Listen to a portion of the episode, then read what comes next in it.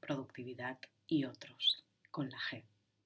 Sería interesante conocer a la persona que acuñó por primera vez la frase ganarse la vida.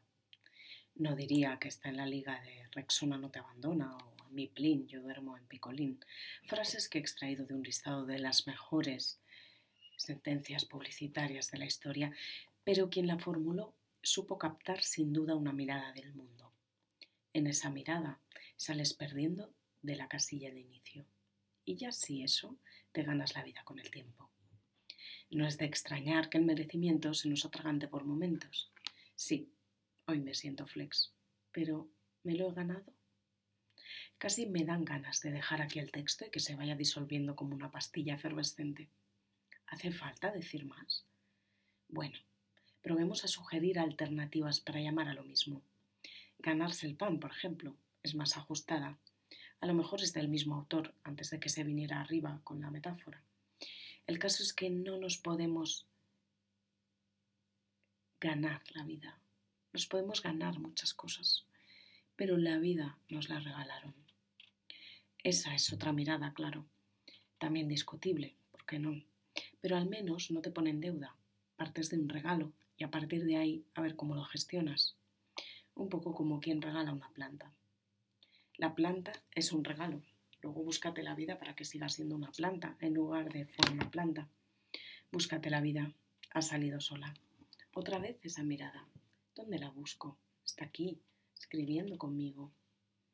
En todo caso tendré que buscar recursos, abono, consejo profesional, un hospital para vegetales. No digo que no tenga sentido vincular las lentejas con la respiración, necesarias ambas para la vida, pero hablar solo de lentejas cuando hablamos de la vida deja fuera no solo la respiración, sino todo lo que no da de comer. Y está bien, pero no para siempre, por favor. Después de comer y de respirar, es necesario que alguien, preferiblemente poeta, nos dé una frase para dar espacio a tantas cosas que no son productivas, pero que también nos dan la vida. Seguro que ya las han formulado poetas de todos los tiempos, porque la poesía va de eso, de la vida más allá de las lentejas. Y también, ¿por qué no decirlo? Porque quién mejor para hablar de lo que no da de comer. Ahí me incluyo, ahondando en una creencia limitante, el arte no da de comer. Lo sé, no es el camino, pero era gracioso. Mientras rescatamos esas frases ya escritas de poetas o inventamos otras, la inventación del diccionario vividor de hoy, y vamos por la G, es hacernos saltar una alarma cada vez que nos salga una frase como esta, una frase que nos ponga en deuda, que una cosa es que sí, que haya que comer y ganar dinero, y otra, que la vida se reduzca a eso y que todo lo que quede fuera no es importante. Veas escribir poesía, componer, dedicarte a tus plantas, tú que sabes, y cualquier otra forma de expresión, artística o no.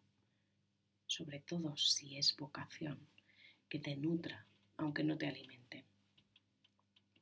Una alarma que nos avise cada vez que sintamos no merecer, que nos recuerde que la vida fue un regalo, planta, y que además de comer y respirar, también es nuestro derecho expresarla y habitarla en sus múltiples facetas y en las nuestras, sin pasar por caja.